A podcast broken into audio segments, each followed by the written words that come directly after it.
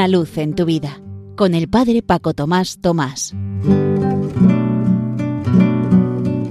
Queridos amigos de Radio María, os saludo muy cordialmente desde la parroquia San José en Las Matas, cerca de Madrid. Como cada inicio de mes os propongo una palabra tomada de la Sagrada Escritura para que sea nuestro lema a lo largo de todo este mes. Y nos dejamos iluminar como una luz en tu vida estas cuatro semanas por la siguiente frase de San Pablo en su primera carta a los Corintios capítulo 16, 14. Haced todo con amor. Es decir, cada pequeña o gran cosa que tengamos delante, cualquier persona que nos encontremos, escuchemos como que el Señor nos dice en el alma, haz todo con amor. San Pablo nos anuncia también a nosotros, como a los cristianos de Corinto, un mensaje fuerte el núcleo del Evangelio es la caridad, el ágape, es decir, el amor desinteresado entre hermanos. Esta palabra de vida forma parte de la conclusión de esa carta, en la que la caridad es abundantemente recordada y explicada en todos sus matices. ¿Recordáis el famoso himno? Es paciente, servicial, ama la verdad, no busca su interés, etc. El amor mutuo vivido así en la comunidad cristiana es bálsamo para las divisiones que siempre la amenazan y signo de esperanza para toda la humanidad. Es impactante que Pablo exhorte a actuar estando en el amor, dice literalmente el texto griego, como indicando una condición estable, un permanecer en Dios que es amor. ¿Y cómo podríamos acogernos mutuamente y acoger a cada persona con esta actitud si no es reconociendo que primero somos amados por Dios incluso en nuestras debilidades? Esta conciencia renovada es la que nos permite abrirnos sin miedo a los demás para entender sus necesidades y ponernos a su lado, compartiendo recursos materiales y espirituales. Miremos cómo actuó Jesús. Él es nuestro modelo. Él siempre fue el primero en dar Dio la salud a los enfermos, el perdón a los pecadores, la vida a todos nosotros. Al instinto egoísta de acaparar opone la generosidad. Al concentrarnos en nuestras propias necesidades, opone él la atención al otro. A la cultura del poseer, la cultura del dar. No cuenta si podemos dar mucho o poco.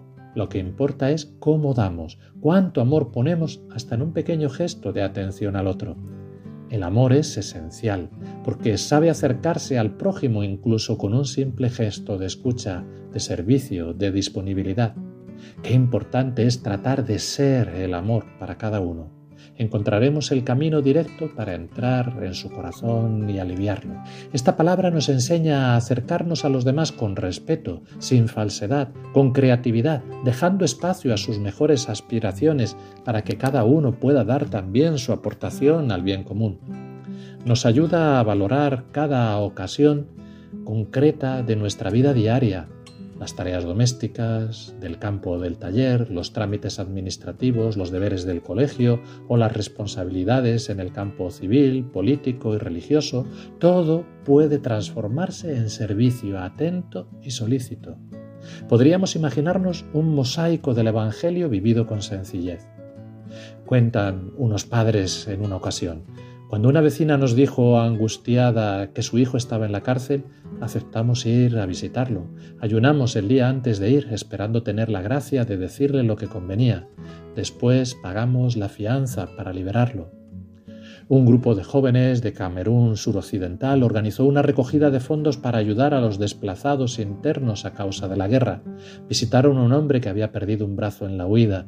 Convivir con esta discapacidad se convirtió para él en un gran reto, pues sus hábitos cambiaron drásticamente. Nos dijo que nuestra visita le había dado esperanza, alegría y confianza. Sintió el amor de Dios a través de nosotros, cuenta Regina, una de aquellas africanas camerunesas. Y añade otra de ellas, Marita. Después de esta experiencia estoy convencida de que nada es demasiado pequeño si se hace por amor.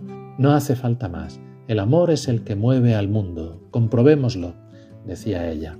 Así pues, amigos, comprobémoslo también nosotros. Haced todo con amor. Dejemos que el Señor nos repita ante cada persona, ante cada tarea pequeñita o grande, esta frase de San Pablo. Y hagamos muchas experiencias concretas y comuniquémoslas a los demás con sencillez, sin darnos ninguna importancia de eso que el Señor nos ha concedido vivir. Que todo ello y este ratito que hemos pasado juntos sea para lo que tiene que ser todo, para gloria y alabanza de Dios. Una luz en tu vida, con el Padre Paco Tomás Tomás.